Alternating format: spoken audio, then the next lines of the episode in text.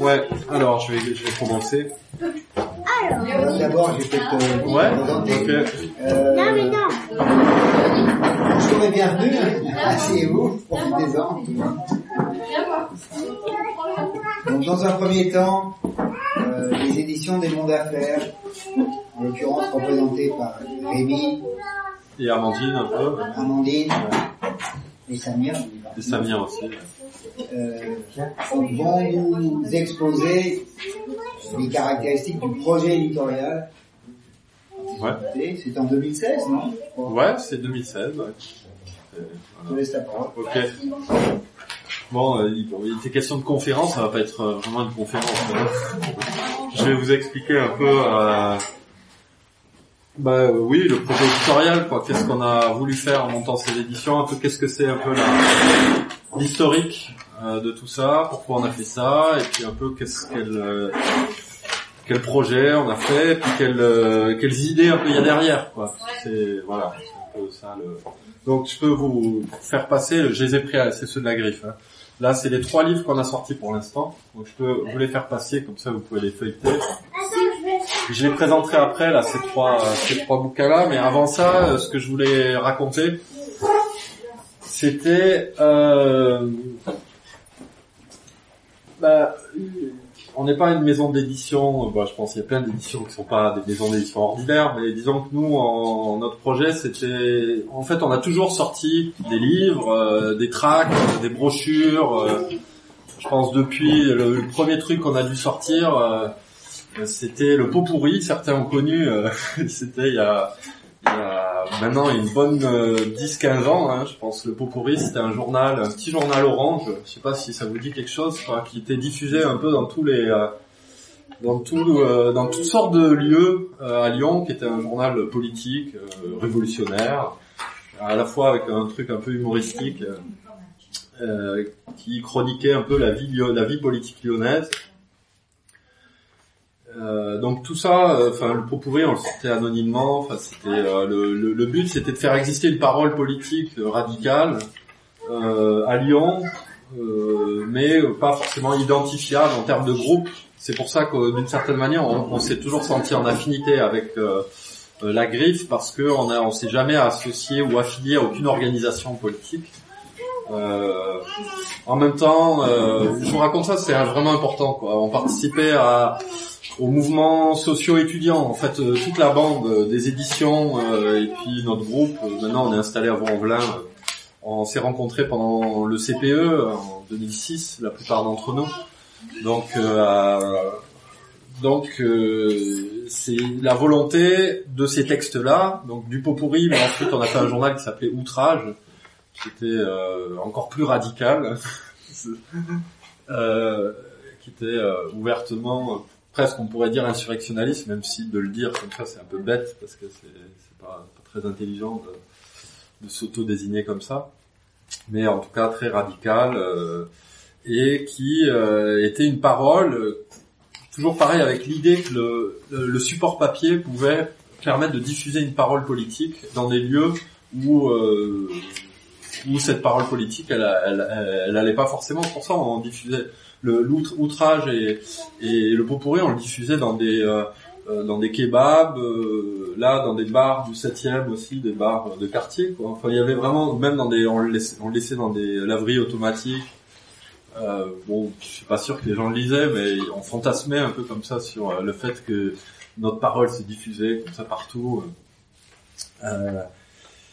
Euh, donc on a sorti et puis progressivement, je- donc c'était des journaux, on mettait en page un peu rapidement, c'était du noir et blanc. euh, et progressivement, je pense qu'on a eu la volonté de faire des trucs un peu plus beaux, un peu plus, euh, un peu plus, euh, avec aussi une pensée un peu plus aboutie, quoi. Pas simplement le journal qui dit euh, voilà où est-ce qu'on en est politiquement, mais aussi peut-être un peu plus euh, penser qu'est-ce qu'on est en train de faire, pourquoi.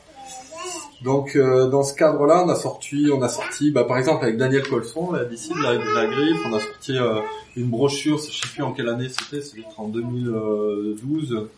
Une brochure, c'était un texte critique sur la pensée de Agamben, sur euh, les dispositifs d'Agamben, le petit livre d'Agamben sur les dispositifs, je sais pas si vous l'avez lu, qui est un livre assez épouvantable.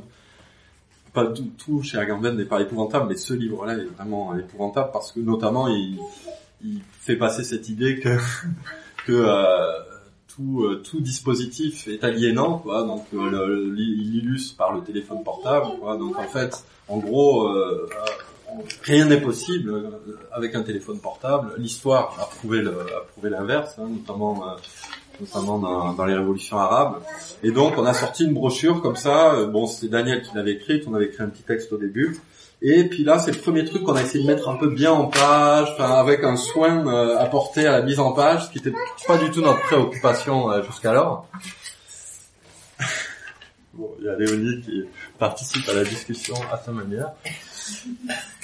Voilà, donc on en arrive au, au, à la maison d'édition euh, parce que euh, finalement on s'est rendu compte que tous ces projets éditoriaux anonymes, de main à la main, un peu sauvages, quoi, finalement, ils touchaient pas tellement de gens que ça, hein, même si on les diffusait dans les librairies, dans les laveries ou dans les bibliothèques municipales, euh, que ça restait un peu un entre-soi euh, politique et que ça, ça, au bout d'un moment, euh, tu passes beaucoup d'énergie à faire ça, euh, beaucoup d'énergie à le faire, à l'écrire, à le faire, à le diffuser. Pourquoi au final, quoi euh, Si ce n'est pour élaborer une parole, quoi. Ça nous permettait d'élaborer quelque chose. Euh, mais à part ça, en termes de diffusion, franchement, c'était pas loin de pas loin de zéro, quoi. Donc, euh, donc la maison d'édition, quoi. La maison d'édition, l'idée de maison d'édition, c'était d'abord et avant tout d'avoir une portée, que notre parole ait une portée plus large, qu'elle puisse, pour le coup, être vraiment accessible. Ce qui voulait dire passer par le réseau un peu euh, normal, entre guillemets, un réseau de diffusion, de distribution. Et, donc voilà, le, on, a voulu monter la maison d'édition pour, toucher plus de monde. Euh, euh,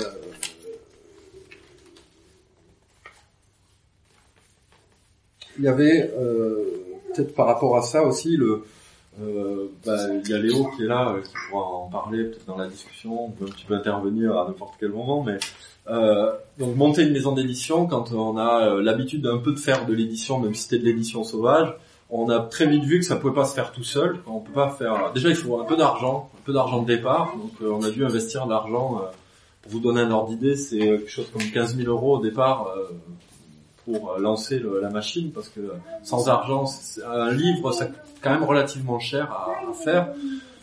sauf si on va l'imprimer dans les pays de l'Est, ce qu'on ce qu'on voulait pas faire, et sauf si on fait des livres moche, quoi, euh, moche ou euh, fait en, offset comme beaucoup d'éditeurs font maintenant. Euh, pas en offset, en numérique, pardon.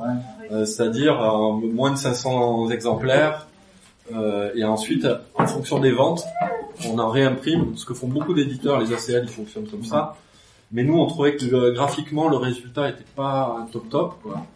Euh, donc, euh, donc, euh, donc de l'argent, un diffuseur, un distributeur qui est euh, quelqu'un avec qui la griffe travaille pas mal, qui est euh, Obo euh, pour la diffusion et Macassar pour la distribution, qui pourrait porter nos livres dans les librairies, quoi, parce qu'il y a tout un travail en amont avant qu'un livre sorte, il y a tout un travail en avant pour porter le livre auprès des libraires, le défendre, et il y a très peu de diffuseurs et de distributeurs qui sont indépendants ou qui sont pas des grosses machines, on va dire, des grosses machines économiques à vrai dire, moi, à part Obo, euh, j'en connais pas d'autres. Je sais pas si vous en voyez d'autres, vous, euh, qui, font ce travail vraiment de, euh, qui diffusent des éditeurs indépendants. moi, je, ah, en fait, c'est le, réseau court-circuit. Avant, c'était court-circuit. Obo a repris le réseau court-circuit, qui était vraiment le, les seuls qui faisaient un peu de la diffusion indépendante. Et puis, bah, troisième truc, c'était un travail graphique conséquent ce que nous on était incapable de faire parce que c'est un métier, c'est un métier à part entière. Quoi.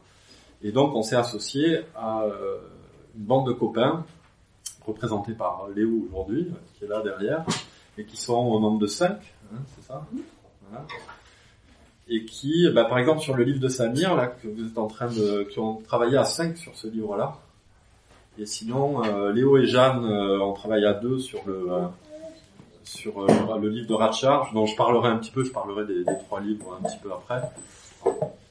voilà, donc aussi collectivement, parce que nous on est un collectif, donc là il y a Amandine qui est là, euh, Yanis qui n'a pas pu venir, Samir qui est un des auteurs mais qui fait aussi partie de la maison d'édition, on a aussi euh, deux copains euh, qui sont à Montreuil, euh, à la librairie Michel Fir, qui s'occupent de la librairie Michel Fir, qui a la parole errante, qui font aussi partie de la maison d'édition.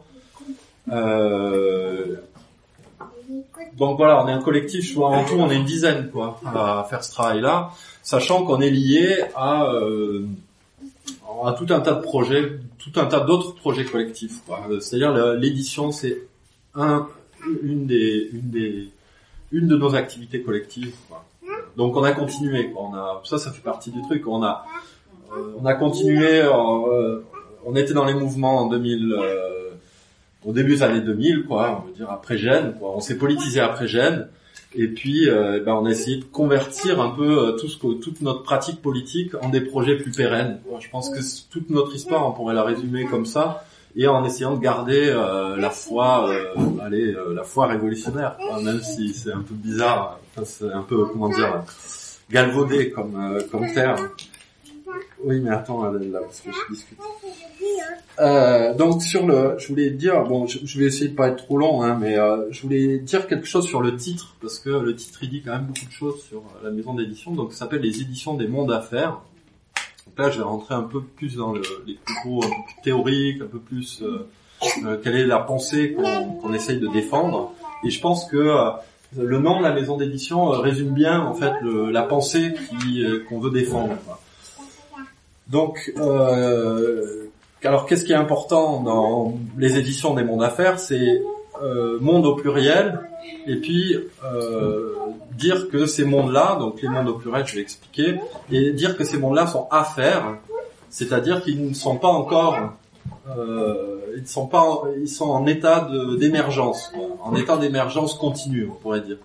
Alors pourquoi monde au pluriel? Et, c'est euh, c'est un peu la même idée que euh, monde à faire, c'est-à-dire que on conçoit euh, pas la réalité comme un bloc qui serait déjà donné, déjà là. Euh, en, ce- en ce sens-là, on est très inspiré par la philosophie pragmatiste qui est à la mode depuis quelques années, euh, qui considère notamment par un philosophe qui s'appelle William James, qui considère que il n'y a pas de réalité qui est déjà là qu'il suffirait de décrire, mais le simple fait de décrire une réalité la fait émerger, participe à la faire émerger. Donc, en fait, entre déjà entre le réel et nous, il y a une co-construction. hein. le réel est construit euh, par ceux qui le pratiquent, et euh, et euh, ce réel est toujours euh, susceptible de euh, partir dans une direction ou dans une autre, qu'il faut le soutenir dans sa venue à l'existence. Quoi, il faut le, soutenir, l'aider à venir à l'existence. Après, l'idée de monde, euh, l'idée de monde, euh, c'est pareil, c'est une idée. J'ai l'impression qui revient euh, beaucoup ces dernières années. Enfin, pas simplement, il n'y a pas juste nous qui défendons cette idée de monde. L'idée de monde, nous, on la, on la conçoit contre, on peut dire, l'idée de société. Euh, pourquoi on la conçoit contre l'idée de société C'est que pour nous, la politique, elle concerne pas seulement les êtres humains, elle concerne l'ensemble des milieux dans lesquels on vit. Milieu euh, naturel, mais aussi milieu artificiel.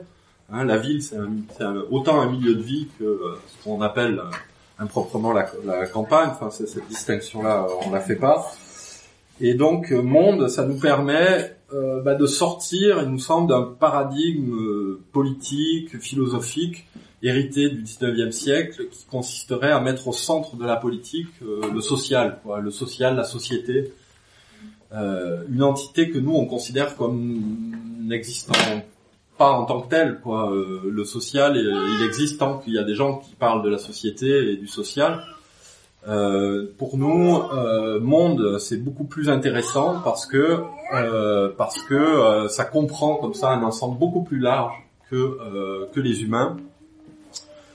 Euh, et euh, monde au pluriel, ben ça c'est euh, une idée qui nous tient à cœur aussi vraiment, c'est que ben, il n'y a pas puisqu'il n'y a- pas une réalité do- donnée, déjà faite, déjà close qu'il s'agirait de décrire, il n'y a pas non plus un seul monde qui serait le monde, mais une infinité de mondes alors là, c'est une définition, euh, la, la, définition qu'on a du monde, c'est une définition euh, éthologique, hein, euh, c'est-à-dire c'est euh, bon, certains d'entre vous connaissent peut-être l'éthologue Jacob von Exkul, qui a décrit, bon, c'est rendu célèbre par une description de Deleuze sur le, le, monde de l'Attique.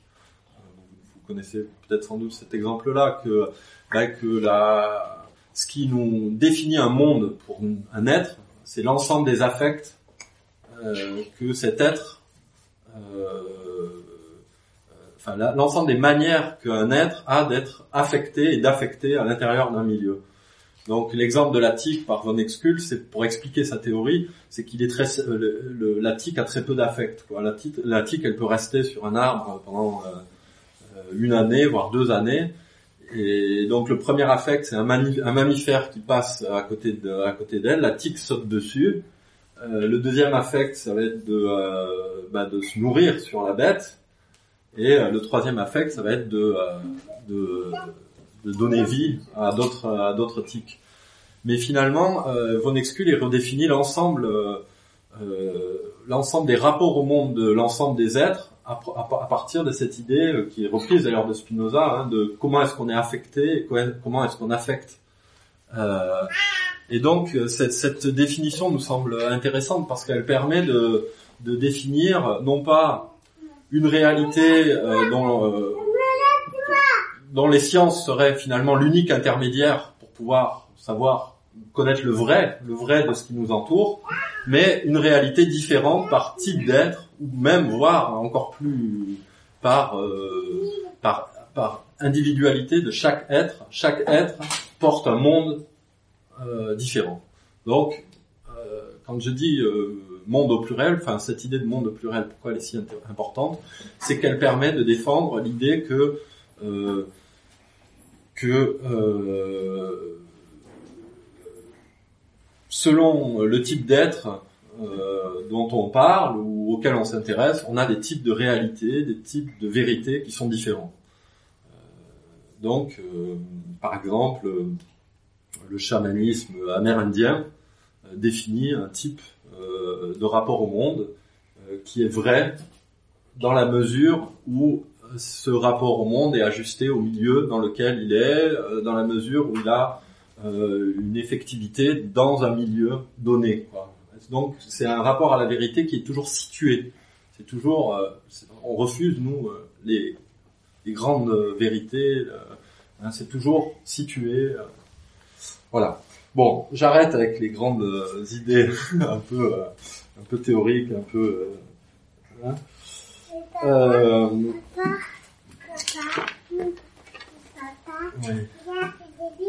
oui. oui, je sais que c'est des brillants. Alors, donc sur, sur les, le projet éditorial en tant que tel,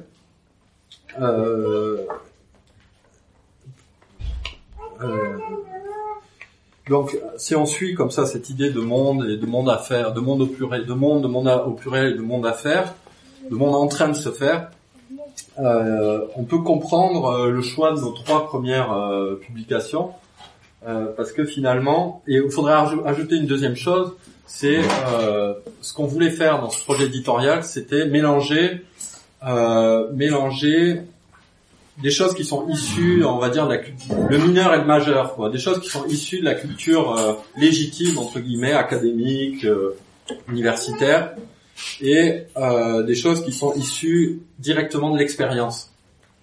Euh, si je dis ça, c'est parce que bah, le livre de Samir, qui est un livre d'histoire, un livre d'histoire d'un point de vue académique vraiment parfait, quoi. D'ailleurs, il Enfin, voilà, c'est vraiment euh, euh, un livre d'une qualité euh, académique quasi irréprochable. Et le livre qu'on a sorti tout de suite après, c'est un livre de, de Alex de La Lutine. Je ne sais pas si vous connaissez Alex Ratcharge. Hein qui des concerts. Oui, voilà, qui organise des concerts, qui a joué dans plein de groupes, qui a qui fait vivre le punk rock à Lyon, on va dire depuis une bonne quinzaine d'années. Enfin, un de ceux qui font vivre le punk rock à Lyon depuis une quinzaine d'années. Et euh, donc là, le, le, le livre qu'on a sorti, qui s'appelle euh, Entre un néant et un autre, qui est le petit livre violet, hein, c'est un recueil de nouvelles qui est tiré d'un fanzine punk euh, qui s'appelait Ratcharge, euh, qui est sorti pendant une dizaine d'années, et on a extrait euh, avec euh, Alex euh, toutes les nouvelles qui parlaient pas vraiment de punk, mais qui parlaient de la vie quotidienne. On les a extraits, on les a édités dans un ouvrage qui ressemble, qui est un recueil de nouvelles et euh, qui raconte un peu euh, comment vivre, euh, co- comment, enfin, parce qu'Alex, il est de la même génération que nous, et entre un néant et un autre, c'est, euh, il y a un néant, c'est en gros les futurs qu'on nous promettait quand on était adolescent, quoi. Un néant, c'était euh, le premier néant, bah, c'est, euh, travailler dans un bureau. voilà, passer ses journées à travailler dans un bureau, revenir le soir, y retourner le lendemain. Donc ça, ça nous semblait être, euh, enfin, ça nous semblait, ça semblait à Alex euh, un- un- une forme de nihilisme. Et puis l'autre forme de nihilisme, c'était bah, euh, nous droguer à l'héroïne, nous bourrer la gueule jusqu'à s'étouffer dans son vomi, quoi.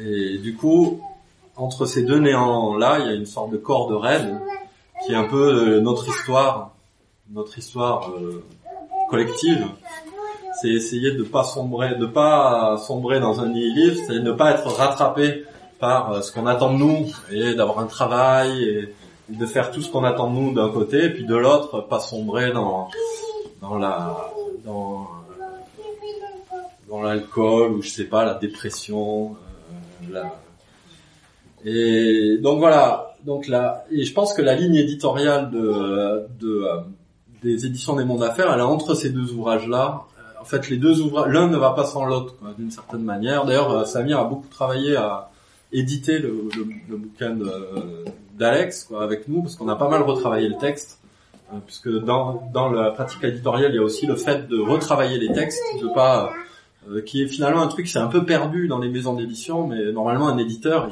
il, reprend un texte, il corrige, il est en, en- comment dire, en aller-retour avec l'auteur et et voilà, donc on a fait ce travail-là avec Samir, et, euh, du coup ces deux livres-là euh, disent un peu la ligne. euh, donc d'un côté on a la culture majeure, même si même si Samir, ça doit l'hérisser que je dise ça, mais bon, en tout cas, mais à laquelle on tient, quoi. Enfin, parce qu'en fait c'est une tension entre les deux, quoi. C'est que pour nous c'est important de de sortir un livre comme celui de Samir parce que euh, parce que ce qu'on apprécie, c'est la précision de l'enquête. C'est une enquête historique euh, très très précise, euh, très sourcée, avec en plus un- une volonté de rendre compte de cette enquête de la manière la plus compréhensible possible. Donc c'est pas c'est pas un livre académique incompréhensible.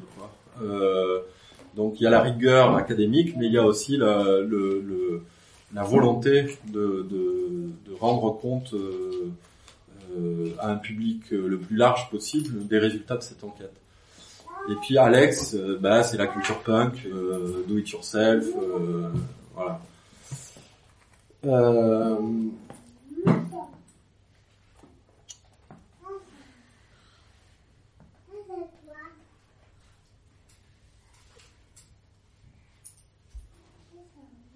Bon après oui les cahiers d'enquête, j'ai pas du tout parlé des cahiers d'enquête qui a été notre première publication, Euh, mais bon je vais en parler en deux mots quoi. Les cahiers d'enquête c'est un, on a, on a rencontré un groupe de gens, et parce que presque d'une certaine manière chaque livre implique un collectif différent quoi. En fait il y a des plein de collectifs à géométrie variable. Ça c'est aussi vachement important parce que au- autant tout à l'heure j'ai dit que la maison d'édition c'était une émanation euh, de euh, tout un tas de collectifs qui étaient en lien par de manière entremêlée tout un tas de trucs qui sont faits ensemble quoi. Même d'une certaine manière, la, la griffe aussi fait partie de ce réseau-là, puisqu'on a fait, euh, on a présenté Ratcharge ici, puis enfin on est lié à la griffe depuis des années. Euh, euh, bah, les cahiers d'enquête, c'est un, collectif à part entière qui s'est créé après un séminaire qui avait eu un séminaire un peu théorique qui avait eu euh, sur le plateau des Mille Vaches à, à côté de Tarnac et on avait rencontré comme ça euh, des gens qui étaient plutôt des, sociologues, des philosophes. Et en fait avec ces gens-là on s'est dit ah ça serait important. Ce qui nous manque aujourd'hui en, en- dans les groupes politiques c'est euh, c'est une pratique de l'enquête. C'est-à-dire euh, pas simplement s'en tenir à un discours idéologique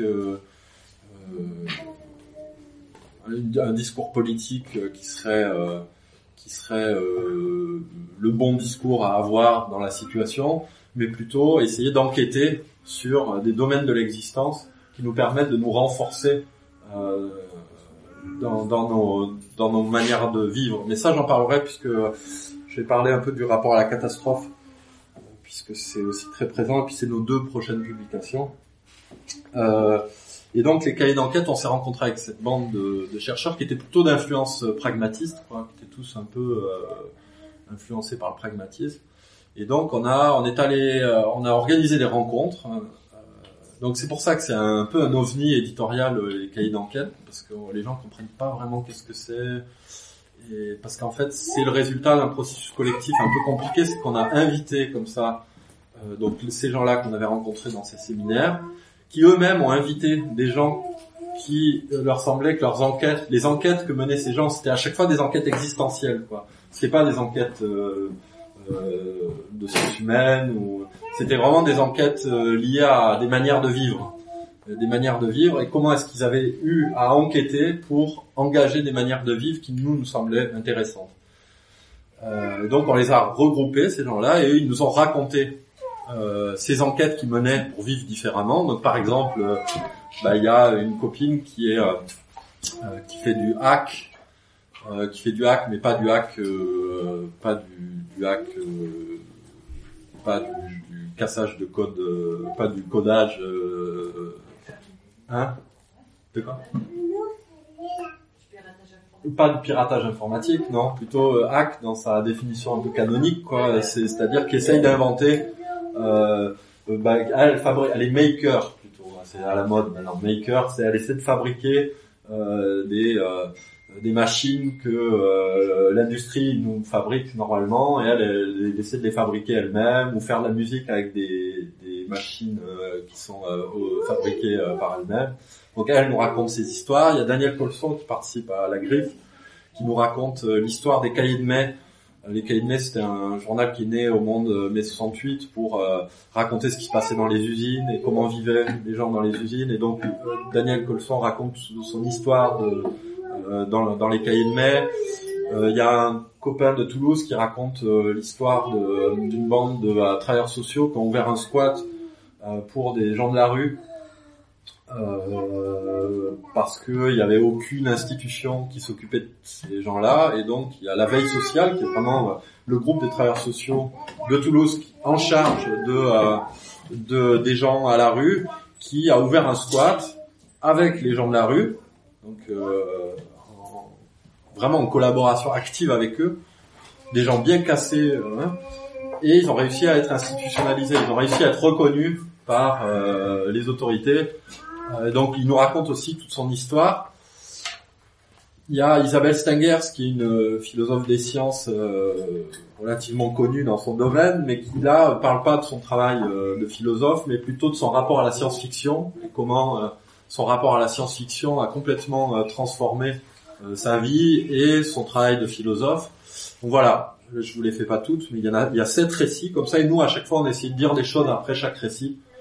Donc c'était ça, c'est ce qui a inauguré la maison d'édition, c'était une volonté. Bah, on retrouve cette idée de monde à faire, quoi, de rassembler comme ça des, une grande hétérogénéité de euh, de parcours de vie qui impliquait à chaque fois des enquêtes, puisqu'à chaque fois c'est pas euh, c'est pas ah, bah, je vais euh, faire du hack, non, c'est des années passées à travailler avec des collectifs, se renseigner sur comment euh, comment est-ce que euh, on bidouille des machines, de la rétro-ingénierie, enfin tout un tas de trucs pour euh, finalement euh, partir vivre à la campagne. Maintenant Ursula, elle, fait du hack, mais en travaillant sur la fermentation beaucoup. Elle fait de la fermentation lactique sur tout un tas de trucs.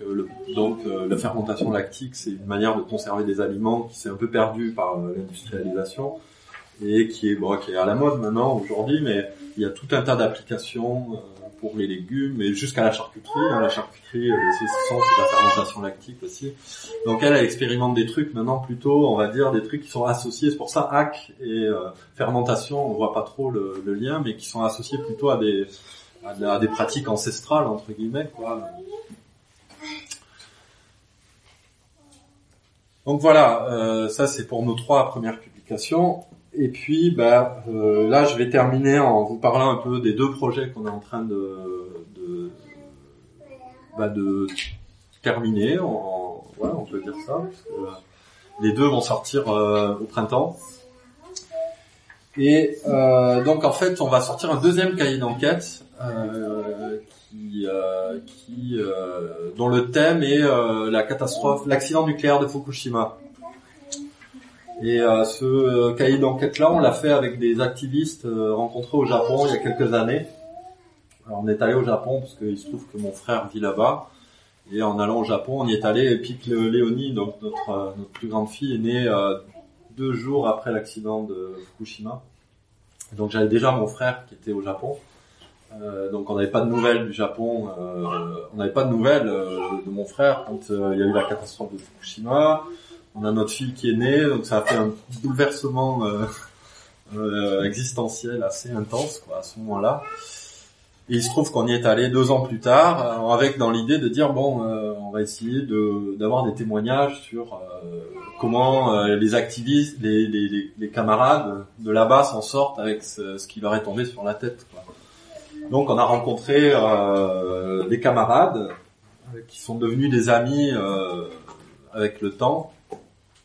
Ils sont ils sont, on les avait, on les a fait venir en France. Ils étaient venus ici, ouais. On avait fait une présentation. Euh, qui c'était complètement UBS, je sais pas si vous vous en souvenez, parce qu'ils s'engueulaient entre eux. C'était un gag.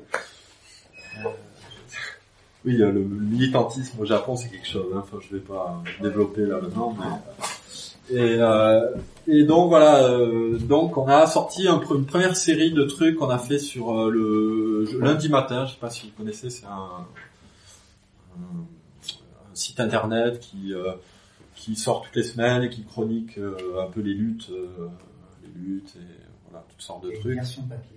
Et il y a une version papier, exact, depuis un an. hein, ils ont sorti deux exemplaires. Donc on avait sorti comme ça une série de trois entretiens sur lundi matin avec les, les camarades japonais qui étaient venus en France. Mais on s'était dit, ah bah, ce serait bien de faire une publication un peu plus, euh, un peu plus conséquente, sachant que c'est des gens qui écrivent, quoi. Là, les copains de là-bas, c'est des gens qui écrivent, qui font euh, aussi une revue au Japon. euh, voilà, donc du coup, on a compilé euh, des textes écrits par les copains. Nous, on écrit une introduction euh, à tout ça, sachant que c'est un peu compliqué cette affaire-là parce que parce que c'est extrêmement compliqué cette affaire de Fukushima. Enfin, on pourra en parler dans la discussion, mais c'est extrêmement compliqué pour tout un tas de raisons.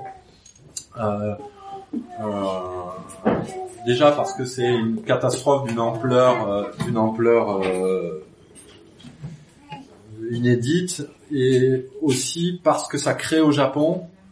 euh, bon, ben peut-être on, en- on pourra en parler dans la discussion. mais Je vais pas rentrer dans les détails, ça me ferait être un peu trop long, mais euh, disons que euh, ce qui est compliqué, compliqué, c'est que c'est euh, un phénomène, euh, un accident nucléaire, c'est, enfin comme celui de Fukushima, ça fait euh, euh, bah, le problème de la vérité, de qu'est-ce qui est arrivé, le problème de la gestion de la catastrophe, le problème de comment faire, comment vivre dans un environnement contaminé.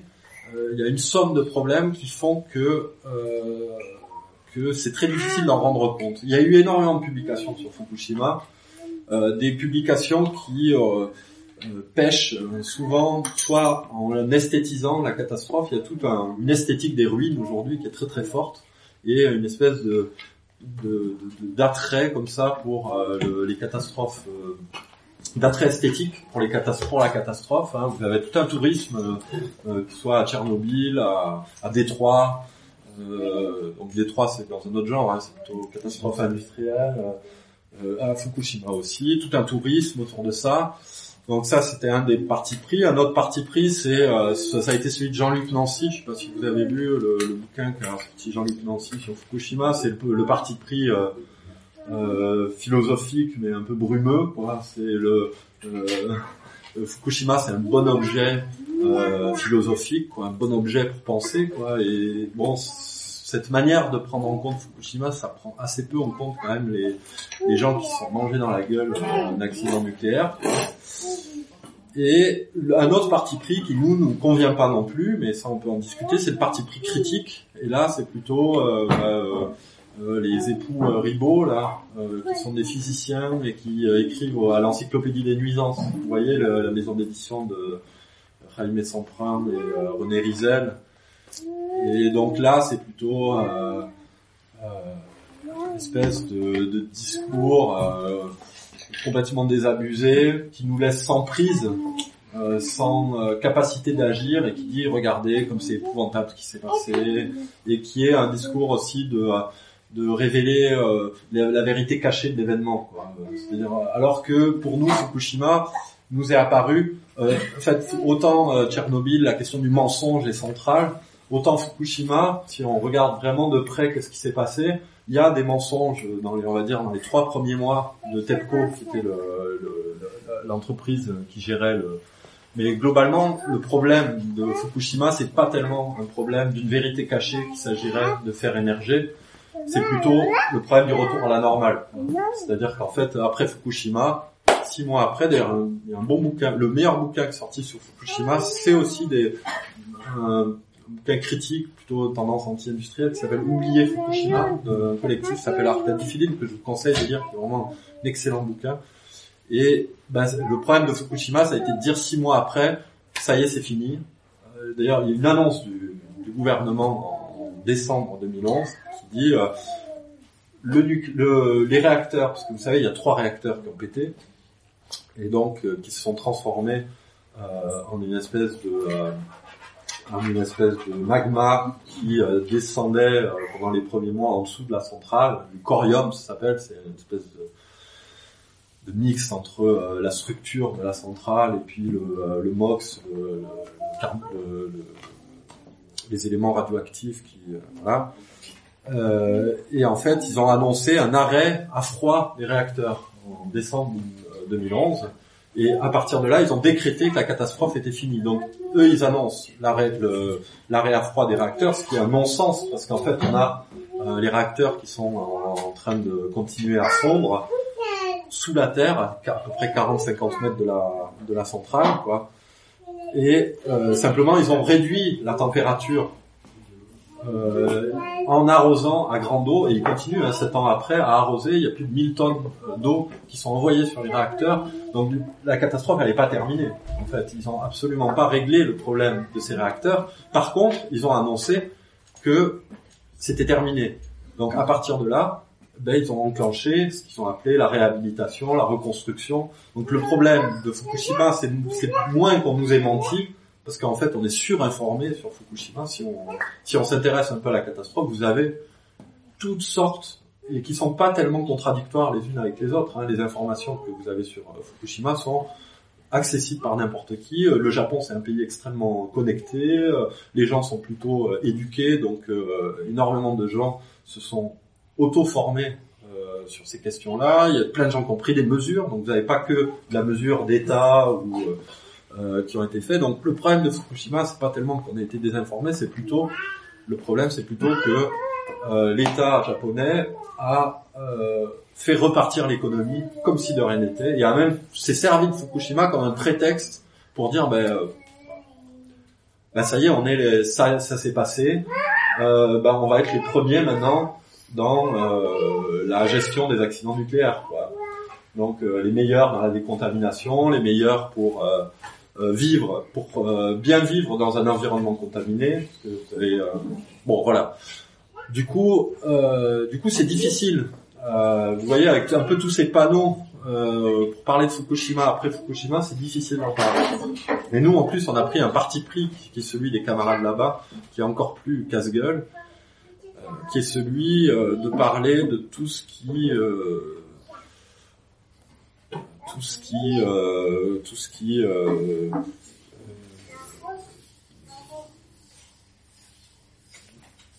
tout ce qui euh, n'apparaît pas dans l'espace public après Fukushima. Euh, donc, parce qu'il faut savoir que ça a généré bah, une, énorme crise de confiance dans le gouvernement pendant un temps, quoi. Euh, mais aussi une crise de confiance euh, plus générale, quoi. Et puis euh, des embrouilles dans les couples, des embrouilles dans les amitiés. hein, selon les positionnements des uns et des autres par rapport à la catastrophe, ça a généré des tensions, on va dire, infrasociales, comme ça très très très fortes. Et nous, c'est de ça dont on essaie de rendre compte. Donc un phénomène qui par nature euh, n'est pas public et un peu invisible, quoi. Donc en fait, tout le travail qu'on a essayé de faire autour de Fukushima, c'est rendre compte de, des invisibles, euh, euh, qui, qui pourrait être aussi une des lignes de la maison d'édition d'ailleurs, hein, puisque le, bouquin de Samir euh, traite aussi de cette question euh, de comment rendre compte euh, des invisibles et du... Oui, Ce qui est intéressant aussi, et vraiment un tranchant, c'est la façon dont euh, la société civile a été embarquée dans la gestion de la catastrophe. Parce que d'un côté, on peut comprendre que les gens aient envie aussi de s'approprier un certain pouvoir, Ouais, de, tout à fait. de gestion de contrôle. De l'autre côté, ils ont vraiment été instrumentalisés aussi euh, pour euh, bah, se transformer en auxiliaire de l'État mais euh, Ouais. avec une, une- des fois une illusion de, de, de prise de pouvoir ou de contrôle. Ben, ouais, je trouve que vous le formulez bien, parce que euh, c'est très ambigu, effectivement. Il y a eu énormément de collectifs de mesures euh, de la radioactivité après Fukushima. Et c'est vrai que la critique anti-industrielle euh, classique euh, parle d'autogouvernement de la dose, parle de... Et à juste titre, hein, vous avez un programme, mais c'est compliqué ces affaires-là. Vous avez un programme qui a été créé à Tchernobyl qui s'appelle le programme ETHOS, qui a été fait en collaboration avec des chercheurs français d'ailleurs, qui consistait à... euh, donc en Biélorussie, à apprendre à comment vivre dans un environnement contaminé. Donc ce programme-là euh, allait vérifier, par exemple, dans tel pourquoi est-ce que euh, euh, dans telle personne manifeste des pourquoi est-ce que telle personne a l'air plus malade qu'une autre. En fait, ils vont mesurer dans le champ qu'il y a euh, des hotspots. C'est comme ça qu'ils ont découvert ce qu'on appelle les hotspots, ou les taches de léopard, c'est-à-dire que la radioactivité se concentre de manière excessivement forte à certains endroits et pas à d'autres. Et en fait, ce programme-là, il est extrêmement ambigu parce qu'à la fois, il a permis euh, aux Biélorusses qui étaient là, aux paysans biélorusses, ben, de mieux gérer, en fait, de, de comment dire, de, de, de vivre avec, exactement. Et en même temps, ben, euh, ça, c'est venu alimenter tout un, euh, toute une littérature qui s'appelle euh, la radioprotection, qui est maintenant un, un business, quoi. Euh, et une manière de se rapporter à un accident nucléaire possible. Donc finalement, ce qu'on appelle aujourd'hui la résilience, hein, ça c'est un des termes très forts aujourd'hui, la résilience, c'est-à-dire en gros, bon, ben, vous payez une catastrophe nucléaire et on va, on, va vous expliquer comment on peut vivre malgré la catastrophe nucléaire. Et ça, c'est un truc très fort. Souvent, euh, résilience et maintien de l'ordre, ça va ensemble, hein, toujours. Enfin, il y a toujours un gouvernement derrière qui dit euh, comment vivre. Et ça, c'est vrai que ce- ce- c'est un point très important, mais il me semble que c'est important de dire aussi que euh, quand euh, dire, la radioactivité, c'est invisible, inodore, euh, inappréhendable, sans appareil de mesure, quoi. Donc en fait, le seul moyen de se mettre en prise avec ce qui était arrivé, ça a été tout un tas de gens. Nous, on a des copains qui se sont mis là-dedans à fond, euh, dans des collectifs de mesure. Vous avez énormément de femmes, euh, de mères de famille, qui se sont politisées, hyper antinucléaires, en faisant des euh, collectifs comme ça de mesures, notamment parce que tout ce qui est mesures externes, c'est une chose, mais toutes les mesures euh, de, de propagation interne, donc par l'alimentation, ça nécessite des, des, des machines beaucoup plus compliquées, quoi, des, enfin beaucoup plus chères et beaucoup plus euh, compliquées à, à se procurer. Et en fait, vous avez comme ça, euh, je vous invite à lire, il y a un blog qui s'appelle le blog de Fukushima qui raconte euh, notamment euh, tous ces collectifs de femmes qui prennent des mesures. Et, donc d'une certaine manière, quand on fait la critique de l'autogouvernement de la dose, comme le font l'encyclopédie des nuisances, je suis d'accord avec ça. hein. Enfin, je trouve que c'est tout à fait juste là où il pointe. Mais il me semble qu'il faut aussi dire, parce que sinon, ça veut dire aussi qu'on on pense que tous ces gens qui sont mis à faire des mesures et à et bah, que c'est un peu des imbéciles, quoi, euh, ou que c'est des. Alors que je pense que ça a été une des seules manières euh, de se mettre en prise avec un événement qui euh, vous déprend de tout, quoi. Enfin, c'est, c'est... Non, non, mais il a mis, il a mis à condamner, ni à... Oui, mais comme vous l'avez formulé, hein, c'est- c'était juste.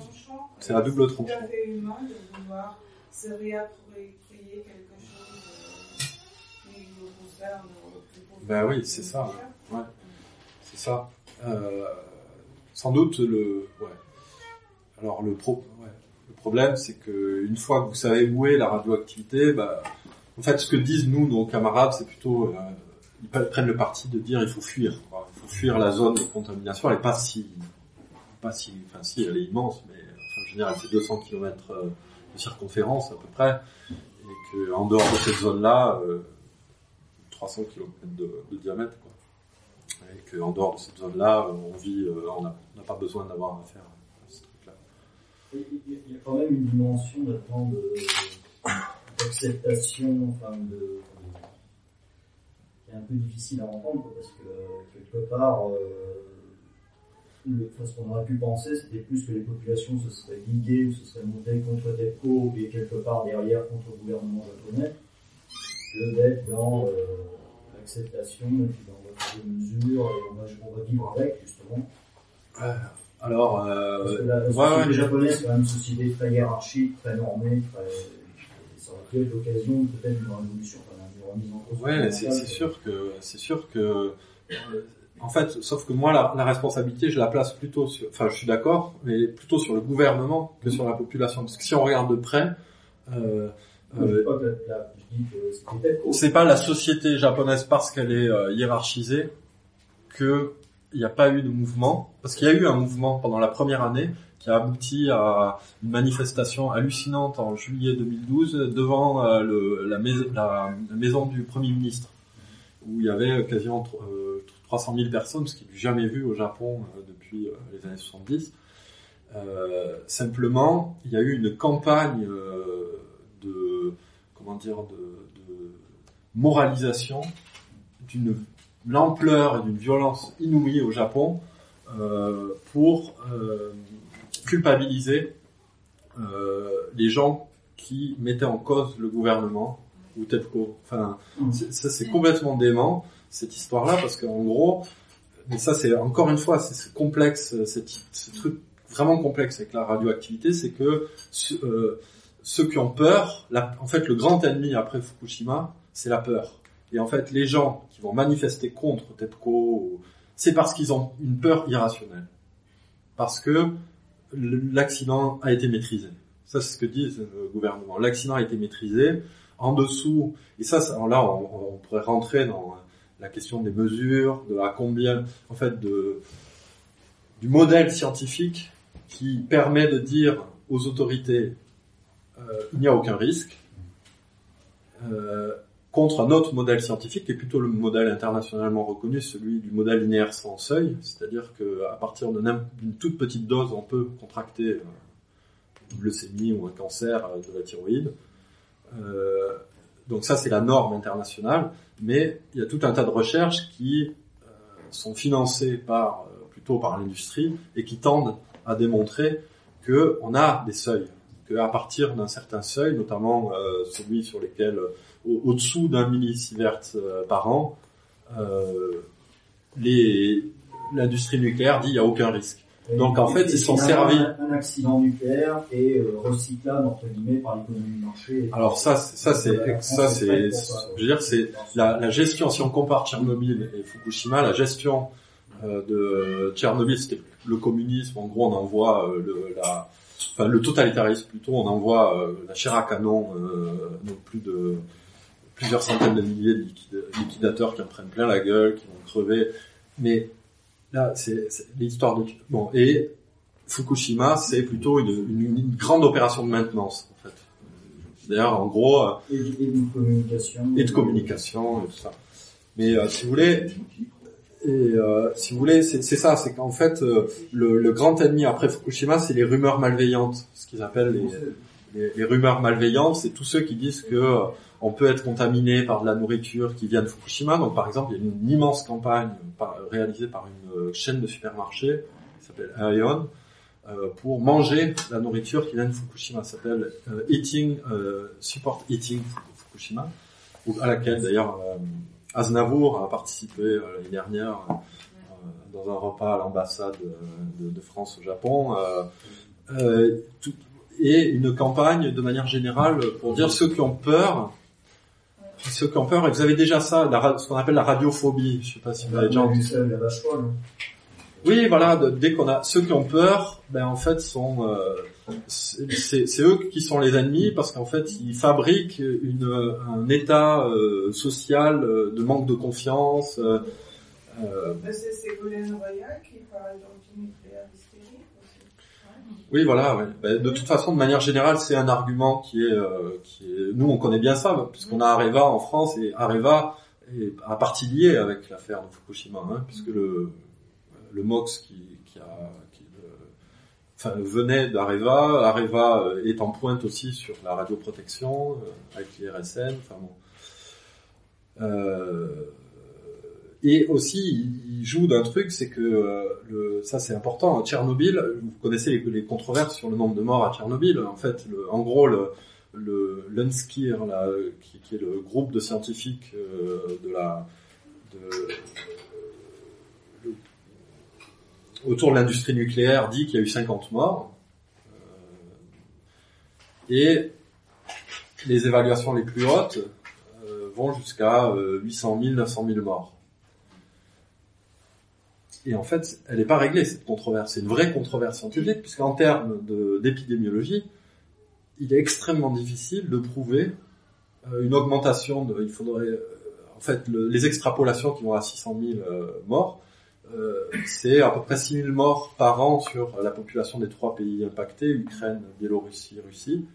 Et en fait, en termes statistiques, donc de grand nombre, c'est infime puisque ça représente euh, 7000 morts de plus par an sur euh, un pays d'une population de plusieurs millions d'habitants. C'est extrêmement difficile à prouver en fait. Voilà. Et donc tout, toute cette affaire-là est euh, rendue extrêmement périlleuse parce que c'est extrêmement difficile à prouver que un cancer de la thyroïde a été euh, et puis en plus ça s'étale sur euh, on peut euh, mourir d'un cancer de la thyroïde à 60 ans alors que l'accident nucléaire a eu lieu à 10 ans. Ça on le sait du fait de Nagasaki et Hiroshima. L'espérance de vie a été dans, toutes les ex-républiques soviétiques après la chute de l'URSS. C'est controversé, c'est, c'est controversé puisqu'on peut pas. on peut Donc il y a pas- d'autres il y a d'autres facteurs, il y a plein de choses qui ont changé dans cette période-là. euh, Oui, voilà. Alors il y a aussi les bouleversements sociaux. C'est, c'est extrêmement difficile. En fait, on ne sait pas combien de gens sont morts après la. Mais bon, euh, quand même ceux qui, moi, j'ai tendance à croire les chiffres plutôt des liquidateurs qui parlent de 50 000, quoi, entre 50 000 et 100 000. C'est-à-dire les, les, les gens qui euh, ont plutôt fait des enquêtes de proximité, quoi. Mm. Donc eux parlent entre 50 000 et 100 000. Donc c'est sûr que c'est pas non plus, c'est ça que c'est compliqué, c'est que c'est pas, euh, c'est pas les 1 million de morts euh, dont, dont certaines parlent. Donc il faut, il faut pas non plus, pencher, faut pas pencher du côté de, mais non, mais en fait moins de 1 millisievert, il y a aucun risque. Il faut pas non plus pencher, pencher de l'autre côté non plus. Si on veut être euh, proche de ce qui s'est passé, il me semble. Enfin bon, c'est compliqué quoi ces affaires-là. C'est des, ça fait rentrer la, science devient euh, un des objets du conflit.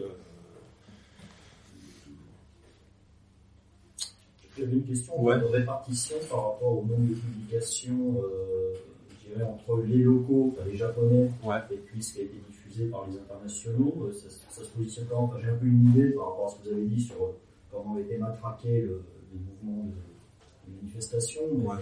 Est-ce qu'il y a beaucoup de japonais qui ont écrit, qui ont publié sur Fukushima? J'ai, j'ai du mal à, vu que euh, lis pas le japonais et, euh, et j'ai, j'ai pas de bibliographie exhaustive sur euh, ce qui s'est sorti. Mais euh, je pense qu'il y a quand même plein de trucs qui sont sortis. Enfin, je pense qu'il y a, on serait pas, ça serait à peu près pareil que, euh, euh, qu'à l'international. Et je pense qu'il y a énormément de trucs qui sont sortis. euh, sans, censure sans... non, non, non, ça, c'est pas le, pas le logiciel qu'il faut avoir pour euh, regarder. Il n'y a pas, il a pas eu de censure après Fukushima, quoi. Enfin, il, y a, aussi l'autocensure. Il y a, de l'autocensure, ça c'est vrai, ça c'est vrai, ça c'est vrai. Mais il y a un phénomène euh, de patriotisme extrêmement fort, quoi. Euh, C'est-à-dire que dire du mal de Fukushima, c'est dire du mal du Japon. Et nous, on a vécu ça dans la famille de ma belle famille, parce que mon frère est marié à une japonaise. Et c'est très impoli de parler de Fukushima parce que c'est un peu honteux, quoi. Et puis euh, ce patriotisme, il est euh, même la nouvelle gauche, euh, parce qu'il y a l'équivalent d'une nouvelle gauche, euh, comme il y a en Angleterre, au Japon. euh, le discours de la gauche japonaise, c'était de dire il faut aller euh, au nord, donc euh, à Fukushima, pour aider les victimes, parce que ceux qui ont réussi à partir, c'est les plus riches. Avec euh, une projection comme ça de, de, de discours euh, post-marxistes euh, euh, visant à culpabiliser ceux qui sont partis. Euh, pareil, à culpabiliser ceux qui... Enfin, eux, ils ont le même discours, quoi. De gauche comme de droite, ils disent qu'il faut manger euh, Fukushima et que... Ça, c'est quand même une réalité, c'est-à-dire l'immigration des populations les plus riches qui, qui fuient l'enlever, euh, c'est pas, c'est pas une, une idéologie. Euh, si, c'est un peu une idéologie parce que euh, parce que euh, je veux dire une, grosse classe moyenne euh, au Japon, euh, une classe moyenne très, je dire avec euh, upper class et puis vraiment et qu'en fait c'est pas si net que c'est ceux qui avaient de la famille, ça peut être ceux qui avaient de la famille, ça peut être telle mère de famille qui ne supportait pas que ses enfants soient dans une gestion de leur dose de radioactivité. Non, c'est pas si net en fait, c'est pas si net. Euh, J'ai pas d'enquête sociologique en tête sur la question, mais c'est pas si net. Non, non, non, c'est qu'il y a eu un bah, ça met tellement le bordel, un truc comme ça que euh, il y a un nationalisme extrêmement fort et qui a été une, renaturalisation du corps féminin aussi. Ça, c'était un truc extrêmement fort après. C'est-à-dire le corps féminin reproducteur. euh, euh, donc c'est les femmes qu'il faut mettre à l'abri. Les hommes peuvent aller euh, travailler puisque c'est pas leur corps qui va. Puisque aussi il y a le fait que c'est les enfants qui sont le plus sensibles à la radioactivité. Ça c'est un, fait. Mais ça a véhiculé comme ça tout un discours sur il faut protéger les femmes, de réassignation comme ça très très fort. Au moment même où je pense qu'au Japon, comme dans beaucoup de pays euh, occidentaux, ces choses-là devenaient euh, moins prégnantes que euh, les décennies précédentes. Euh, voilà. Pour revenir à la maison d'édition, Ouais. euh, vous êtes en quelle structure? Vous êtes en association ou- Oui, on est, associ- on est association. Ça, ça pose euh, pas de problème d'être une association. C'est pas de problème. Et comment vous faites le choix des manuscrits, enfin, des, des éditions Euh, pour l'instant, c'est vraiment euh, une sorte de consensus entre nous sur euh, ça on a envie ou des liens, par exemple avec les parce que les textes là qu'on va publier pour Fukushima, on n'est pas tous d'accord avec les textes. Enfin, ils posent plein de problèmes ces textes-là. Mais là, c'est plus les liens qu'on avait avec ces gens-là et la, la nécessité de poursuivre les liens avec eux et que bah, le, la publication de ce truc-là allait dans, dans le dans le sens d'une poursuite de ces liens-là. Après, on reçoit quand même, euh, enfin, je pense depuis le début, on a reçu, euh, je ne saurais pas dire, ouais, une dizaine de... On vous envoie des manuscrits. On nous envoie des manuscrits, ouais, comme ça, qui sont envoyés, euh, soit au hasard, soit des gens qui ont bien aimé un des livres. Et Est-ce qu'éventuellement vous allez publier de la fiction? Bah, euh, En dehors des nouvelles euh, Ouais, alors ouais, carrément, carrément. Ça, ça nous tient à cœur parce que la question du récit, pour nous, elle est super importante.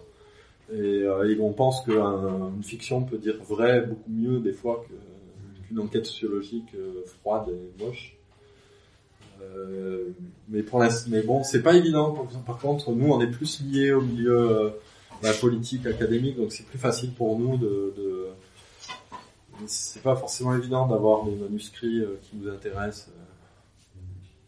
euh. Et comme on sort peu de livres par an aussi, il y a un gros choix puisque en fait un livre c'est vraiment un gros investissement puisque ça coûte en gros entre un livre euh, là ça coûte entre on va dire 6 000 et, et, et 15 000 euros on va dire un livre et en fait l'économie du livre fait que vous retrouvez votre argent même si le livre se vend bien vous retrouvez votre argent quasiment euh, deux ans après. Donc, ça veut dire que chaque livre, c'est un putain de trou dans la trésorerie, euh, assez compliqué à, à gérer. Quoi. Du coup, euh, bah, deux livres par an, Là, c'est, on peut pas faire beaucoup mieux, donc ça veut dire qu'il faut faire un gros choix sur qu'est-ce qu'on veut publier. Et comment c'est une activité entièrement bénévole aussi, puisque personne ne se rémunère là-dessus. Bah, c'est un boulot énorme, ça aussi. Si on nous avait dit ah, avant de vous lancer dans une maison d'édition, allez discuter avec des éditeurs, parce que c'est euh, vraiment beaucoup, beaucoup, beaucoup de travail. Ouais. Est-ce que vous avez déjà travaillé avec des traducteurs? Là, on est en train de travailler avec euh, un traducteur. Ouais. En fait, on est en train de sortir un livre de euh, Donna Haraway, je ne sais pas si certains d'entre vous connaissent, la philosophe des sciences, son dernier livre, là, on, est en- on le sort au printemps. Euh, Alors ça, c'est encore plus compliqué. Non, alors non, on le paye, mais là, on a, oui, on a joué au dé, en fait, c'est que euh, on a, on s'est dit, ah, pour un projet comme ça, on va avoir la subvention du CNL, la euh, subvention in traduction du CNL, et donc on a tiré au dé en, en s'entendant avec le traducteur que si on l'avait pas, on le payait quand même vraiment pas bien, et on l'a eu. Ouf. Vous n'avez pas eu des soucis avec les, les, les droits d'auteur euh, de ça Non, on les a rach- on a racheté les droits d'auteur. Ah, vous les avez On a, ra- ah oui, oui, on a racheté les droits d'auteur. Ouais, ouais, on a racheté les droits d'auteur pour, la traduction. non C'est non, c'est pas énorme. En tout cas, là, pour Donna Web, je peux vous dire, hein, ça nous a coûté 650 euros. Le rachat des droits d'auteur. Vous avez racheté une édition À américaine. Duke euh, Uni- University. Et, et ensuite, la traduction, ça coûte cher. Parce que, euh, là, en gros, on rémunère à peu près 7000 euros le traducteur. Mais ça, ça n'a pas coûté cher parce qu'ils ont voulu vous laisser des pas cher. Non, euh, on s'était renseigné auprès de l'éclat, euh, la maison. Après, peut-être que dans la fiction, ça marche euh, différemment, mais on s'était renseigné, en tout cas dans l'édition classique, essai, on va dire essai, on s'était renseigné auprès de l'éclat, qui est la maison d'édition l'éclat, qui- qu'on connaît. Et non, c'est les, c'est les prix. Bon, ils nous ont fait un bon prix, mais ça monte pas euh, beaucoup au-dessus de 1000 euros, hein, d'habitude. 6 ou 8 000 euros, mais si on paye bien. Oui, si on paye bien. Si on le paye quoi, pour le travail qu'il a réalisé. quoi. Là, je dis les tarots au prix du, du CNF, justement. quoi. Entre 21 euros et 25 euros le feuillet, euh, pour un feuillet de 1500 signes. Euh, mais c'est ça, je crois, on va pas en faire tant que ça, des traductions, parce que, euh, c'est extrêmement coûteux. Extrêmement coûteux. Là, il se trouve qu'on a eu le CNL, euh, donc ça va.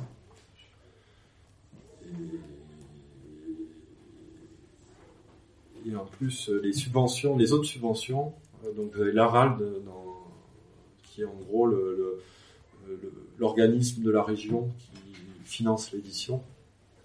Et en fait, il faut avoir cinq livres au catalogue pour être euh, financé. Du coup, euh, c'est pareil, il faut avoir un gros apport initial pour, euh, pour pouvoir lancer la maison d'édition, et pouvoir se débrouiller après par la vente. Bon, il se trouve que nous, on a fait un carton, le livre de Samir, ça vend très très très bien. Donc, heureusement. Mais sans, sans ça, c'est quand même compliqué. quoi. C'est quand même compliqué, d'autant que on est sur de l'offset, euh, donc euh, je sais pas si ça vous intéresse ces trucs techniques. Enfin, c'est bien de parler euh, de l'ensemble des trucs, mais l'offset, il faut éditer, il faut imprimer au moins 1000 exemplaires pour que ça vaille le coup. Euh, et qu'on peut pas l'imprimer à la demande. Quoi. C'est des gens comme ACL, eux, ils ont une, économie qui est plus saine d'une certaine manière, puisqu'ils impriment. Et beaucoup d'éditeurs font comme ça, ils impriment à la demande. Euh, le livre se vend, et donc ils ils commencent à 300. euh, Le livre se vend, ils en font euh, 300 de plus. Et c'est sûr que euh, ça fait pas les mêmes apports initiaux, euh, c'est pas les mêmes risques. Euh, voilà. Après nous, on a une grosse force euh, de vente euh, via les réseaux, euh, les réseaux politiques. euh, vu qu'on est déjà un collectif, on a plein de réseaux, donc euh, quasiment, euh, euh, sauf pour le livre de Samir, qui s'est vraiment très bien vendu en librairie, mais les deux autres livres, on en a vendu plus de la moitié de main à la main. Quoi. Et en fait, ce qu'on fait, c'est on casse le prix, on, on fait à moitié prix euh, de main à la main. Euh, ce qui fait que ça, ça nous permet d'avoir une économie, euh, enfin de s'en sortir quoi, à peu près.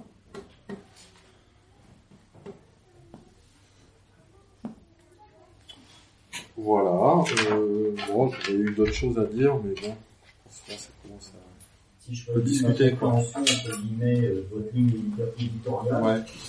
Euh, comprends, c'est que ça serait plutôt euh, des, des livres ou des, des publications qui sont sur euh, vivre à côté, enfin comment vivre à côté, euh, comment créer à côté du système, on va dire, existant, plutôt que euh, remise en question. euh, Ah, c'est une bonne question. Non, non, non, c'est pas, c'est pas ça. Ça serait euh, finalement. sait- Non, non, non, mais c'est. Ouais, ouais, C'est un peu le, le début que vous avez expliqué, Ouais. que le social n'existe pas, euh, pas de réalité déjà euh, sur Ouais. ce- Mais c'est pas, c'est pas complètement faux, c'est pas complètement vrai. Mais je pense que c'est parce que je me suis mal expliqué. Euh, en fait, euh, je pense que euh, vivre à côté, vivre, ce que je dirais, c'est pas vivre à côté, c'est vivre dedans. En fait, c'est pas, euh, c'est-à-dire que on n'est pas, on, on refuse, dire, on veut se décaler par rapport au parti pris critique, qui est notre parti pris initial. Je veux dire, on est euh, issu des milieux libertaires, euh, on est, on a une pratique politique, on va dire plutôt. euh, d'inspiration euh, anard, euh, révolutionnaire, euh, je sais pas comment on peut la qualifier sans mal la qualifier. Hein Contestataire. voilà, contestataire, quoi. Mais euh, par contre, il nous semble que le- la posture critique, précisément parce qu'on est contestataire, ne nous aide pas tellement. Quoi. Euh, en fait, j'avais prévu de vous parler de ça à propos de, la catastrophe. Je voulais dire quelque chose sur la catastrophe, parce que les deux prochaines publications euh, traitent de la catastrophe euh, écologique, mais finalement plus qu'écologique, euh, existentielle, quoi, la catastrophe dans laquelle on vit. Nous, on considère qu'on vit dans un- une époque ou un monde euh, catastrophique, de part en part, quoi. Euh, mais on prétend pas s'en extraire. C'est dans ça que, que on, euh, on prétend pas euh, euh, donc être à côté ou créer une alternative euh, qui serait euh, comme euh, je sais pas les communautés des années 70 euh, en ont rêvé. faisait penser à ça, c'est par rapport, par exemple, vous prenez l'exemple des makers, euh, ou hackers, du système physique. C'est le détournement, je dirais, soft, euh, d'objets de production capitaliste, quoi. En fait, il nous semble que, euh, par exemple, sur la, question de l'écologie, euh, ça fait, euh, dire, ça fait, euh, tout un pan de l'histoire aujourd'hui. euh, vous savez, sur les questions d'anthropocène, euh, l'histoire, comment on appelle ça, Samir, l'histoire environnementale, ça? Donc des gens comme Jean-Baptiste Fressoz, comment il s'appelle l'autre? Hein? Ouais, voilà, Christophe Bonneuil, qui font l'histoire de la contestation environnementale depuis euh, le XVIIIe siècle, hein, je crois. hein. Et en fait, ce qui tend à montrer ces travaux-là, c'est que ça fait en gros euh, euh, deux siècles et demi qu'il y a énormément de littérature critique sur la catastrophe écologique. C'est qu'en fait, ça fait déjà deux siècles et demi que la critique de l'industrialisation, enfin de, l'é- de la, la menace écologique de l'industrialisation, tout ça est faite depuis très longtemps, et qu'en fait, donc mon argument, c'est de dire qu'en fait, tout ça n'a pas, n'a rien fait changer. quoi, en fait, c'est-à-dire que la critique, Je pense qu'au 19e siècle, il y avait une critique, au 18e et 19e siècle, il y avait une critique du machinisme par rapport euh, au travail humain, Oh. mais il y avait peu de- peu d'enjeux euh, écologiques. Ah non non justement c'est ça c'est ça que montre cette euh, nouveau ce nou- nouveau courant de l'histoire là c'est que en fait euh, non non depuis le départ depuis le départ de l'industrialisation il y a une critique euh, fournie documentée scientifique de euh, des dégâts écologiques causés par euh, le capitalisme euh, euh, alors, et en fait ce que je veux dire c'est qu'en fait ce n'est pas la critique qui permet de transformer le monde en gros quoi c'est la critique, parce que nous on est pragmatistes, donc on pense par les effets. C'est-à-dire qu'un discours, quelles conséquences il a? Un discours est vrai pour nous dans la mesure où il a des conséquences qui nous semblent euh, euh, souhaitables, désirables, euh, intéressantes. Or, le discours critique,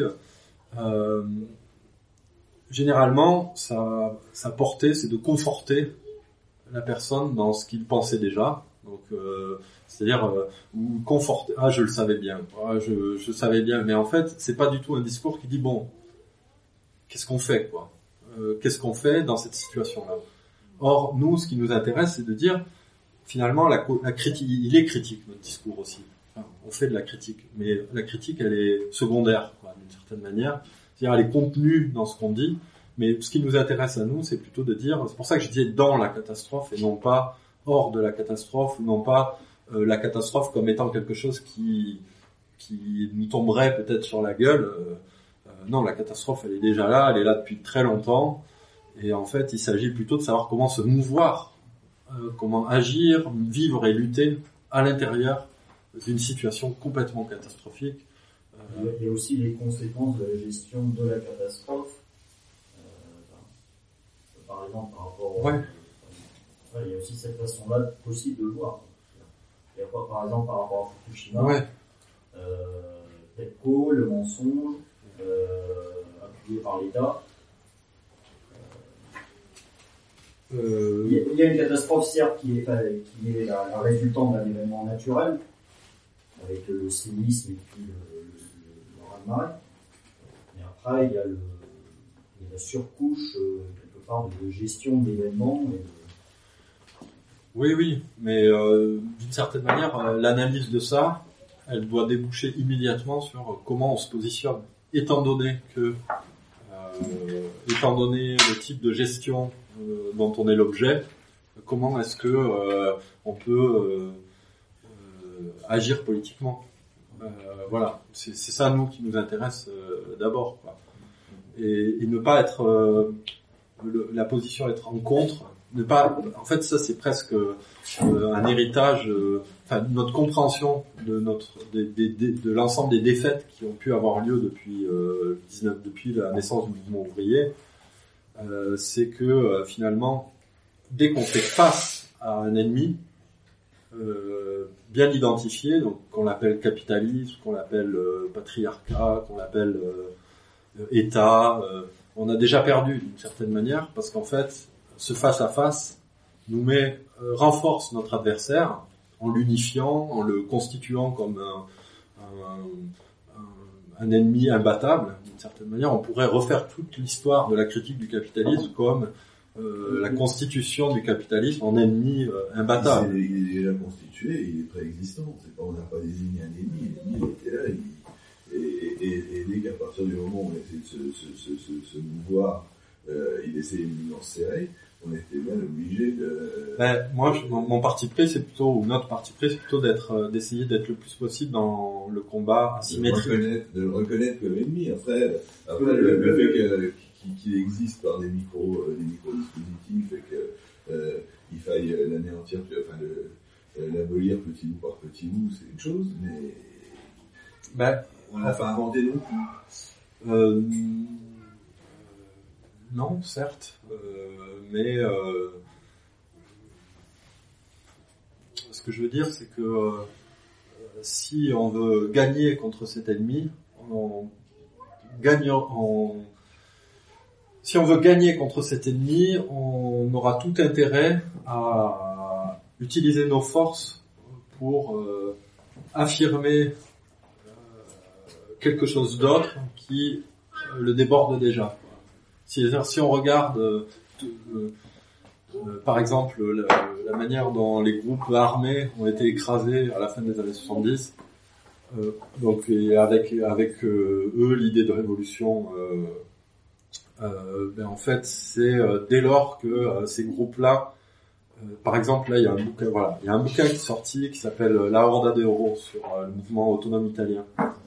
Et on voit très bien que en relisant ce bouquin qui est vraiment un- c'est un bouquin d'histoire fabuleux sur euh, le mouvement italien quoi le, long mai italien quoi et euh, en fait on voit bien que euh, tant que les groupes d'action violente, on va dire, sont très liés au mouvement, notamment aux usines. On va dire toute la première partie du mouvement entre le début des années 60 jusqu'à, on peut dire jusqu'à 77 quasiment, quoi. Voilà, jusqu'à euh, jusqu'à Aldo Moro. Eh ben en fait, on a euh, ce que je veux dire par un mouvement asymétrique, c'est-à-dire un mouvement qui peut pas être écrasé parce que il ne peut pas être constitué comme un ennemi, comme euh, aujourd'hui le terrorisme est constitué comme un, un ennemi bien délimité, euh, qu'on peut écraser en fait, parce qu'on peut le sortir, on peut l'extraire comme ça du du monde dans lequel euh, euh, et, hein, de- du lien euh, au masque. voilà. Et qu'en fait, euh, on voit très bien ça avec la ZAD de Notre-Dame-des-Landes aussi, pour parler d'une lutte très actuelle. Euh, La puissance de Notre-Dame-des-Landes, c'est qu'il peut y avoir euh, des gens, euh, des écolos radicaux, mais vraiment radicaux, euh, qui, euh, euh, des gens qu'on assimile au Black Bloc, euh, euh, et euh, des paysans, et que c'est l'ensemble de ces composantes-là et le soutien que euh, Notre-Dame-des-Landes a dans la population qui fait qu'en fait ce mouvement-là euh, ne peut pas être écrasé comme ça et que l'État est extrêmement emmerdé euh, depuis des années avec ce mouvement-là, qu'il n'arrive pas à l'anéantir. Donc c'est ça que je veux dire. C'est pas de dire que le capitalisme n'existe pas. Ça serait complètement débile de dire que le capitalisme n'existe pas. Par contre, de dire, c'est de dire qu'en fait, si on veut renforcer les luttes, euh, une énième critique du capitalisme euh, nous est inutile. Mais par exemple, au moment des, des luttes autour de la centrale de Chaux, on avait ce lien entre, entre des militants euh, extrêmement radicaux, entre guillemets, et... euh, De quelle lutte tu parles autour de la centrale de Chaux à la fin des années 70. Euh, mais les, euh, les réformistes comme l'État se sont employés, ils ont de longues pratiques à ça, à euh, dissocier les deux. Ouais. À dissocier les, les, les, les braves gens qu'on pouvoir ramener, Ouais, ouais, même en leur proposant de la cogestion d'ailleurs. euh, ouais. et, euh, Oui, bah ça c'est l'histoire du mouvement ouvrier au XXe siècle, c'est euh. c'est effectivement celui-là. Mais euh, mais je sais pas, par exemple, euh, si on prend des exemples euh, comme les, le zapatisme, euh, euh, c'est-à-dire l'avenir pour moi des luttes aujourd'hui, c'est quand même de d'avoir un, un- un mouvement extrêmement hétérogène, extrêmement ina- inassimilable à un groupe euh, bien déterminé. Euh, Donc ça c'est intéressant, quelque part ça rejoint un peu le- l'image du soutien de la population locale qui est dans les mouvements nationaux, comme PTA, comme les, le FNC, où ils ont vraiment une assise, euh, un, un soutien de la population pour pouvoir... Euh, mais bon, les, les, les finalités sont pas les mêmes. ouais, Donc, quelque part, ce que j'en comprends, c'est, euh, enfin, pour les avis, ouais. avoir un soutien de la, la population, euh, je dirais, enfin, créer une fédération des populations euh, non radicalisées vers les, les radicaux. Oui, ils sont radicaux aussi. Ils se radicalisent en soutenant. Oui, oui, non, mais c'est ça. Enfin, je veux dire, c'est, c'est- enfin, moi, je formulerai pas comme ça. mais- Il y a les bon, moi, moi, je suis quand même pas d'accord sur le fait que tous les mouvements ouvriers sont toujours des défaites. Hein. Et jusqu'à 45, euh, il y a eu des progressions indéniables. Non, non, mais j'ai pas, j'ai pas, je voulais pas dire ça. Non, non, j'ai dit que, euh, Après 70, je suis d'accord. Non, mais vous parlez de mouvement italien, du mouvement armé italien. oui, oui, non, mais c'est vrai qu'avant, j'ai Et dit des que, liens qu'ils avaient avec les... Parce que l'OTA continua, ils avaient beaucoup de, de liens à l'intérieur des usines. ah bah oui, oui. Les anciens résistants qui leur avaient donné les armes aussi. Et après, en 1937, euh, ça- Ouais.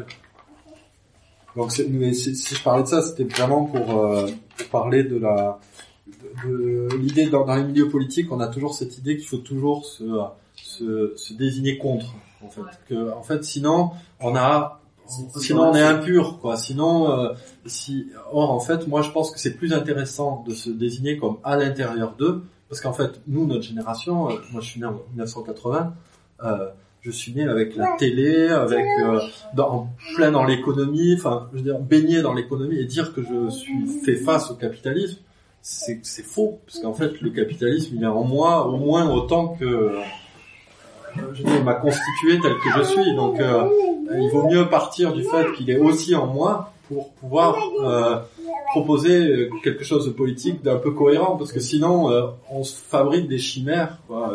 Et j'ai l'impression aussi que la grande erreur des mouvements politiques, notamment marxistes, a été de dire si on arrive à bien décrire l'ennemi, on pourra le vaincre. Or, en fait, il me semble que euh, ça, ça a été prouvé que ça n'a jamais marché comme ça. Quoi. Que c'est pas parce qu'on décrit bien, c'est pas parce qu'on fait une énième, vous savez, ces groupes là, euh, aujourd'hui, c'est ils s'appellent la communisation. Euh, euh, des post post post marxistes qui disent mais non mais en fait il faut euh, c'est parce qu'on ne comprend pas bien le fonctionnement du capital Dans tous les cas, la, manière dont tu abordes la chose, ça, pour moi, ça rejoint les méthodes de, de discours qu'il y a dans l'entreprise aujourd'hui, c'est-à-dire le dirigeant comme l'employé de base, on est tous pareils, euh, on, a- euh, on- on est tous dans le même bateau, toute cette logoria où euh, quelque part, euh, je regrette, euh, les enjeux pour le dirigeant et pour euh, ce que j'appellerais euh, les managers Ouais. donc dans son petit, euh, dans son, son ils n'ont pas les mêmes enjeux que les salariés de base. Il y a vraiment euh, C'est pas ça que je dis, ouais. Non, j'ai dit que- Euh, Bah non, c'est c'est- inefficace de penser en termes de logique et de Ça, ouais. Oui.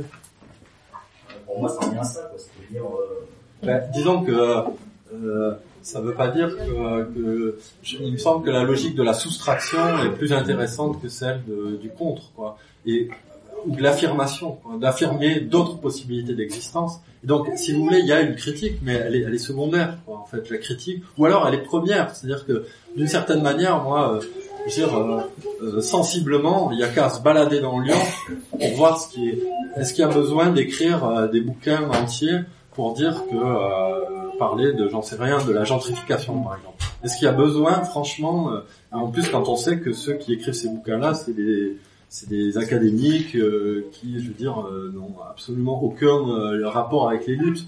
Et donc, est-ce qu'on a besoin de, pages et des pages sur pour dire euh, voilà comment euh, Non, il suffit de se balader sensiblement, on perçoit euh, l'uniformisation euh, euh, et qu'en fait la question c'est plutôt bon, ok, c'est ça. Ou, donc comment on fait Comment on s'organise que pour avoir à bouffer Donc c'est là plutôt la question de l'autonomisation de nos et ce qui était déjà la question du mouvement ouvrier c'est, euh, avant le Parti communiste, c'était euh, comment est-ce qu'on s'autonomise, euh, par, comment on affirme. Donc c'est pareil, affirmation, soustraction, c'était déjà euh, le mouvement ouvrier de la première, enfin de la fin du 19e siècle jusqu'à la Première Guerre mondiale, c'était soustraction émancipé.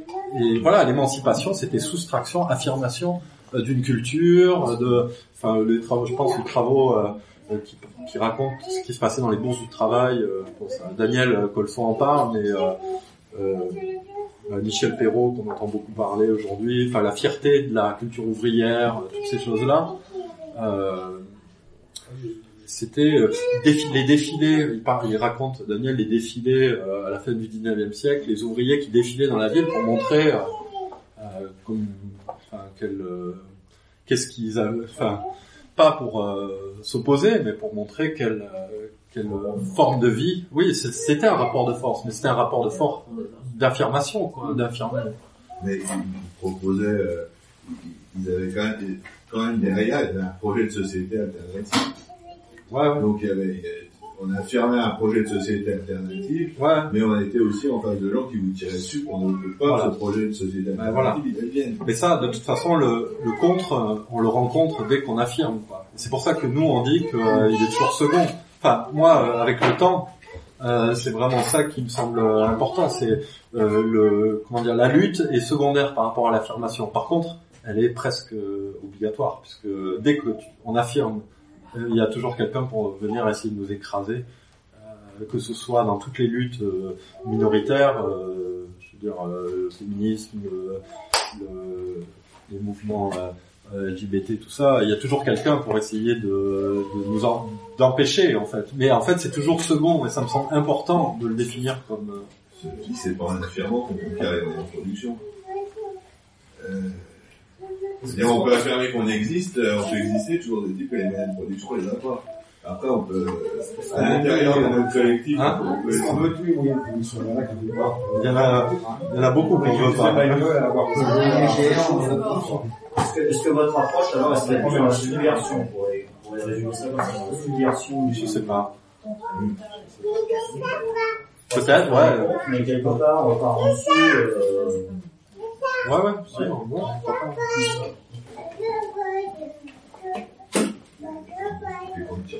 Non, de manière générale, c'est l'idée, c'est de de de, euh, de penser. Quoi, moi, je pense que c'est extrêmement important de repenser euh, comment est-ce que on, on peut agir politiquement dans- aujourd'hui. Et, et moi, je prétends pas euh, je, je avoir la vérité. Hein, je pense qu'il faut justement qu'il faut renouveler la pensée, quoi, et que renouveler la pensée, ça nécessite de sortir de certains euh, de certaines ornières dans lesquelles notamment le marxisme nous ont mis, mais pas seulement, mais dans lesquelles les, les luttes depuis le 19e siècle, le progressisme invétéré euh, de la gauche, euh, et tout un tas comme ça de, de choses qui sont héritées de la gauche euh, du 19e siècle, dont je pense qu'il faut se défaire pour pouvoir euh, penser à nouveau frais euh, les luttes et l'émancipation aujourd'hui. Actuellement, je pense qu'on est quand même, enfin, si on prend la population lyonnaise, on est en sept- on pas n'est quand même pas dans la, dans un marxisme établi dans les esprits, hein, largement, euh, Non, mais moi là je parle des, des, ça. hein. des mouvements politiques. Politiques. Mais quelque part, enfin, je suis bien d'accord que les, les productions académiques, euh, quelque part, sociologiques, ainsi de suite, euh, elles, elles font pas grand chose sur le, la prise de conscience euh, générale. Et après, il y a peut-être plus de l'éducation populaire, c'est-à-dire à partir de ces bases-là, euh, diffuser le message enfin, vers les classes moyennes, classes moyennes inférieures, ainsi de suite, pour euh, faire changer l'état d'esprit. un levier aussi pour.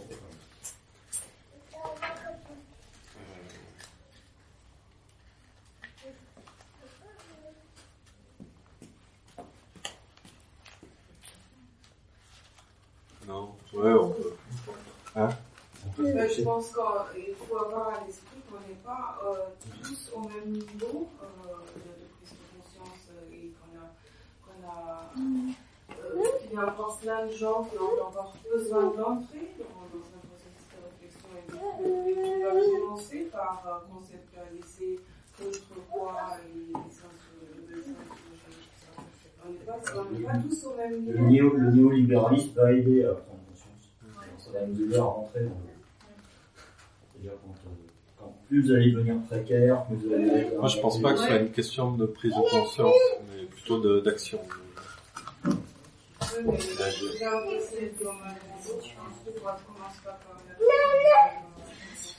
Oui. On arrête là, puisque On euh, on fait une pause. et après Samir va présenter son. Merci pour. Merci à vous pour votre attention.